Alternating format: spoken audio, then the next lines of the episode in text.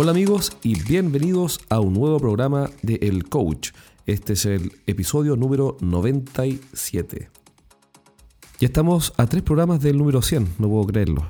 Eh, increíble cómo eh, cuando uno comienza algo que le gusta y de a poco empieza a dar los primeros pasos, no te das ni cuenta cuando ya empiezas a recorrer un cierto camino. Estamos cerca de los 100 primeros programas del coach y mm, contento estoy porque la audiencia ha ido subiendo. Me han llegado correos de gente súper valiosa que he tenido en algunos casos el, privilegio de conocer personalmente y, y, a otros por correo, como Juliana Costa o como Cecilia de Argentina, quienes también nos escriben y nos piden el libro. Les enviamos obviamente los primeros tres capítulos gratis y que siempre pueden descargar desde estrategiasdeventa.com y otras veces prefieren profundizar un poco más y comprarlo. Aprovecho contarles rápidamente que eh, este 27 de octubre vamos a hacer eh, una serie de charlas con Nicolás Raín en el Centro Cultural de la Ilustre Municipalidad de Paine. Así que vamos a estar el 27 de octubre eh, con Nico haciendo una charla para empresarios y ejecutivos eh, sobre, en mi caso, sobre estrategia personal. Y cuál es la idea de la estrategia personal es cómo llevar los principios de la estrategia a negocios, pero a la vida personal. Cómo fijar una visión, la estrategia, los planes, cómo manejar los tiempos, el propósito. Eh, y en el caso de Nicolás va a ser una charla que ha hecho varias veces, que la tiene súper desarrollada, sobre innovación. Así que para los que nos están escuchando y puedan asistir, aprovechen eh, de, preguntar en el Centro Cultural por las entradas. O si no, eh, mándenle un correo a Mauricio Nova, a su correo mauro.nova.a.gmail.com. Él está viendo las entradas, así que pueden coordinarlo con él directamente.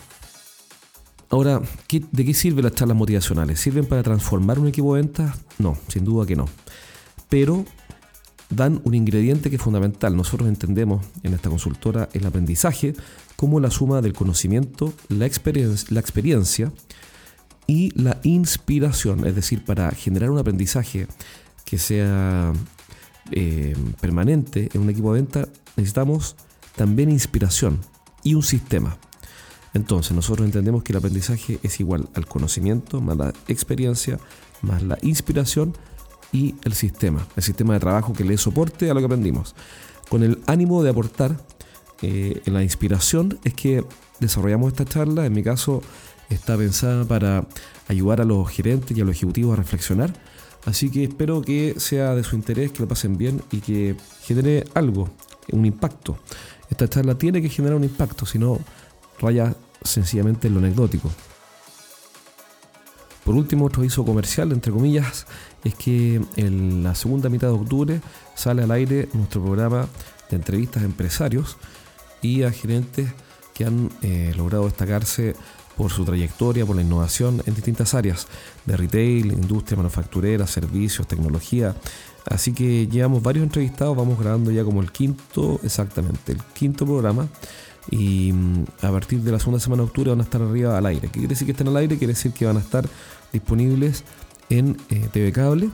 Pronto vamos a dar el número exacto del TV Cable para los que están, nos están escuchando de Chile. Y para los que no, va a estar disponible en formato eh, YouTube. Así que van a poder ver todos los programas arriba eh, de todas maneras desde su computador o desde el televisor, desde el Smart TV. Se tiran en la cama a ver una hora de programa y les garantizo que van a ver cuestiones muy, muy, muy entretenidas porque todas las personas que, han logrado cosas valiosas, interesantes en su vida, tienen mucho que aportarnos. Entonces, a diferencia de estos podcasts, ahí el que más habla es el invitado y no soy yo. Así que tienen una oportunidad para dejar de escuchar eh, mis monólogos. Pueden escuchar ahora al entrevistado y esa es la clave de todo. El tema de hoy es un tema súper, súper, súper, súper, súper, súper, súper, súper, súper relevante. ¿Por qué tan súper? Porque eh, hablamos de dónde competir. Cuando nosotros trazamos una estrategia de negocios eh, o de estrategia de venta, que es básicamente lo mismo o esencialmente lo mismo, una de las dos preguntas que tenemos que responder es dónde competir. La segunda es cómo ganar. El dónde competir me indica el escenario, el lugar donde voy a desplegar mi esfuerzo, donde voy a mandar a la tropa a los, a los coroneles, a los jinetes, a la artillería, es decir, donde voy a mandar a los vendedores, a los product managers, a los key account managers, a la gente de ingeniería, servicio, de soporte, y donde voy a desplegar todo el esfuerzo. Por ende, es absolutamente esencial tener muy claro cuál es el lugar o el escenario ideal para competir. Hace un par de semanas hablé con un gerente que nos hizo la presentación de su plan de venta. Entonces le pregunté, una vez que me presentó, bueno, pero ¿dónde vamos a competir? Y él me dijo, mira, definí 15 industrias en las que podemos entrar. Le pregunté, ¿ya se lo presentaste a los vendedores? Sí, les expliqué todo el detalle. Y que respondieron que les parecía muy bien y que yo creo, bueno, que ya deben estar avanzando. Pero esto, en mi opinión, tiene varios errores. ¿A qué me refiero? Primero, no había evidencia de la necesidad o conveniencia de entrar a 15 industrias. Es decir, no porque puedas entrar a 15 sectores industriales, o mejor dicho, mercados, eh, tienes que hacerlo. Es como comprar algo solamente porque está en oferta, no hay razón suficiente. Entonces, cuando este gerente les indicó a sus vendedores que habían 15 sectores industriales, en este caso 15 mercados en los que podían entrar, cometió un error porque le, pierde, le quita foco a la fuerza de venta. Segundo, si no puedes repetirlo, no lo entiendes. ¿A qué me refiero con eso? Me refiero es que cuando alguien tiene que entrar a 15 mercados, es imposible que se acuerde de los 15 o es muy difícil. Y si no se puede acordar y no se puede memorizar o visualizar estos 15 mercados con, ojo, su respectiva estrategia para entrar a cada uno, entonces es muy difícil que logre hacer algo al respecto. Por ende, lo más probable es que no entre ninguno o no hagan absolutamente nada de lo que queremos que haga. Tercero, y creo que es más importante aún, es que a esta afirmación de estos 15 mercados a los cuales había que entrar supuestamente, le falta una mirada socrática. ¿A qué me refiero con eso? Me refiero a que hay que hacerse algunas preguntas. Por ejemplo, ¿dónde deberíamos competir y por qué? ¿Qué datos indican que ese mercado es el más adecuado? ¿Adecuado para quién? ¿Adecuado para qué productos? ¿Por qué debería entrar ahí y no en otro? ¿Cuál es la prioridad de estos 15 y por qué?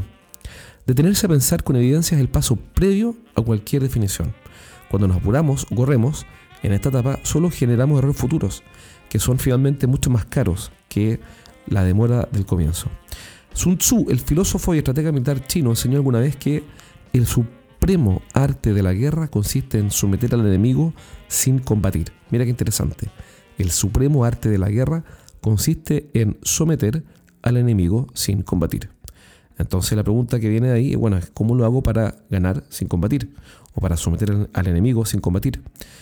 Una idea que facilita esta respuesta es que compitas en escenarios, categorías o subcategorías en las que no tengas competencia directa. ¿A qué me refiero con esto? Me refiero a que a veces parecemos olvidar que tenemos básicamente dos opciones, vender rápido o vender lento.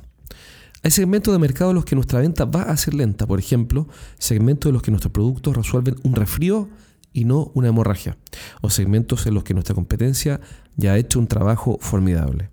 En cambio, hay segmentos de mercado en los que tienen hambre de nuestra propuesta de valor, tienen una necesidad urgente por nuestros productos o servicios, y nuestra competencia los tiene desatendidos o sencillamente no se ha preocupado mucho de ellos.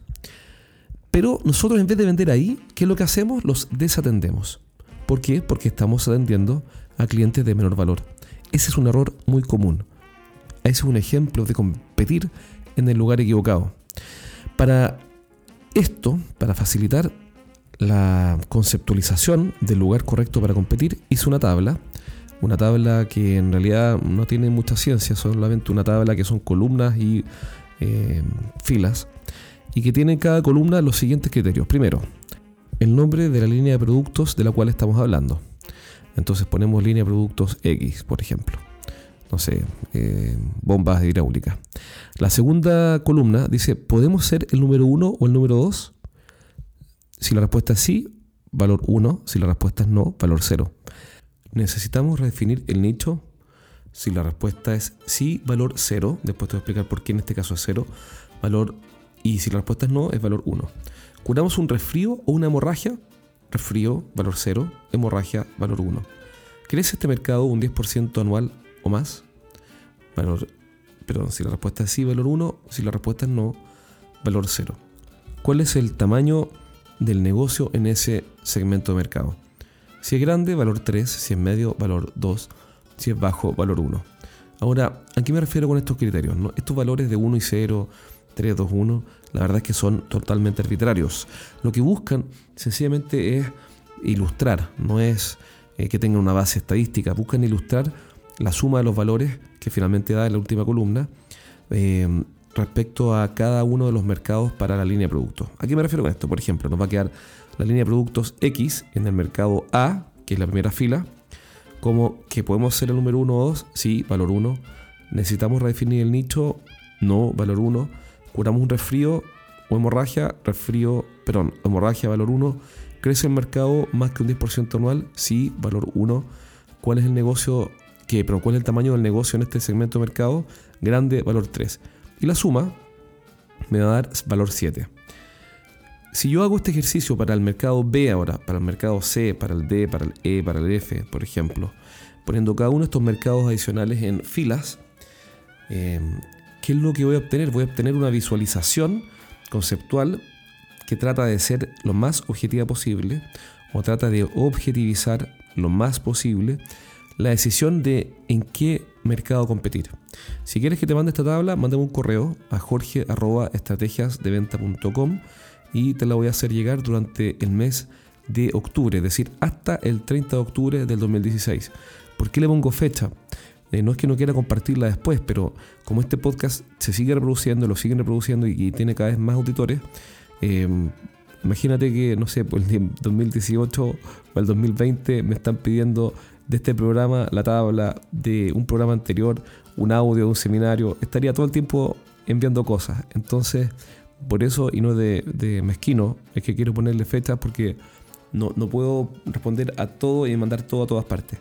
Así que, pero de aquí al 30 de octubre pídemelo y te lo envío, te envío esta tabla sin ningún problema. De todas maneras, no es necesario que me la pidas, si es que tú pones atención y anotas, vas a poder hacer tu propia tabla.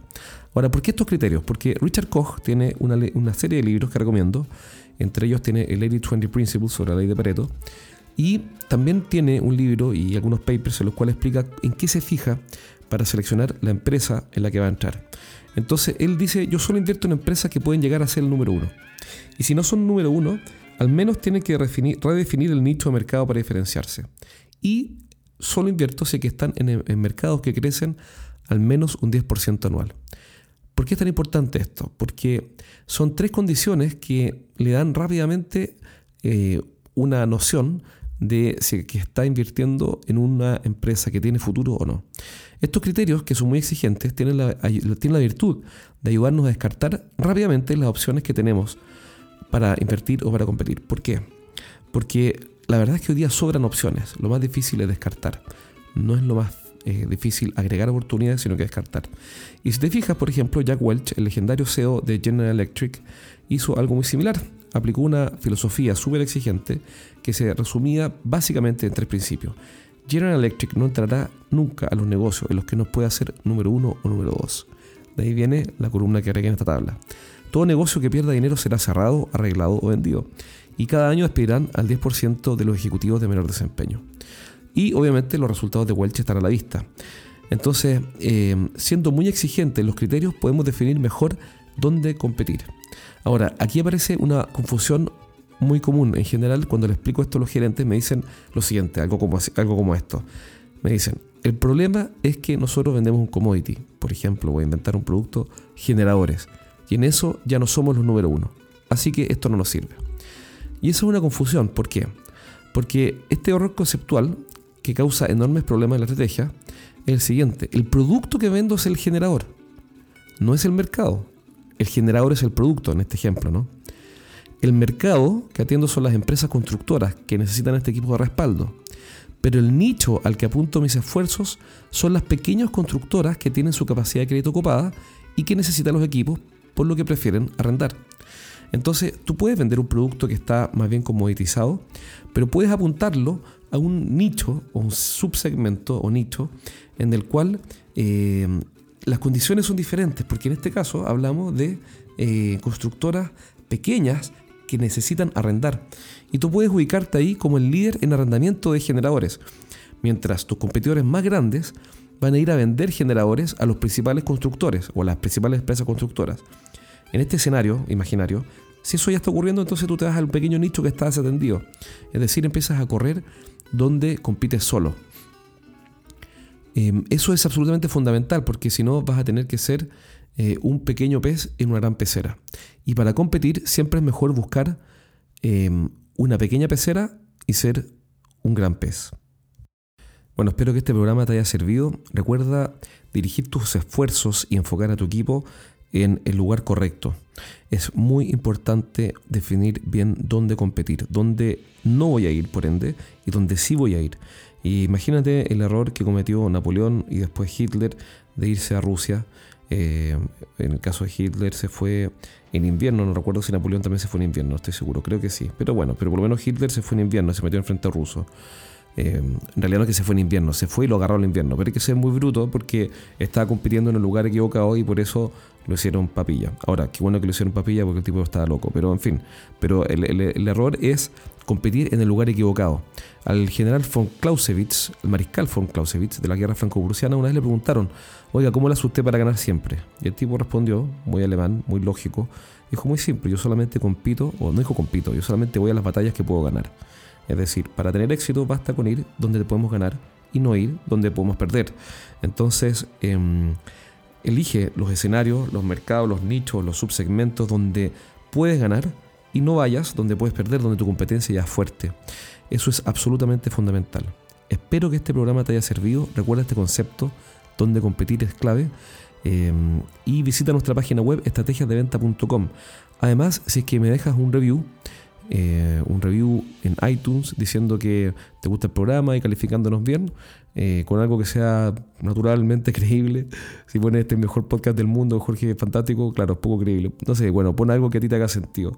Eh, y mándanos una foto o un screenshot de, ese review. Te voy a mandar de vuelta el newsletter que corre este mes para nuestros clientes, un newsletter de contenido exclusivo de 8 páginas, carta, que puedes imprimir Em, en el cual eh, enseñamos estrategias de venta lejos, lo mejor de lo que sabemos está sintetizado ahí y se lo hacemos llegar a 220 clientes en Chile. Por ende, em, es un pequeño listado de clientes que tienen acceso a esta información y nosotros te vamos a enviar un newsletter si es que nos hacen llegar ese preview, esa calificación en iTunes eh, con algunas estrellas diciendo que te gusta nuestro programa. ¿Por qué? Porque así nos das una calificación que nos permite seguir difundiendo este podcast. Te envío un abrazo y te espero pronto en el programa número 98. Cuídate.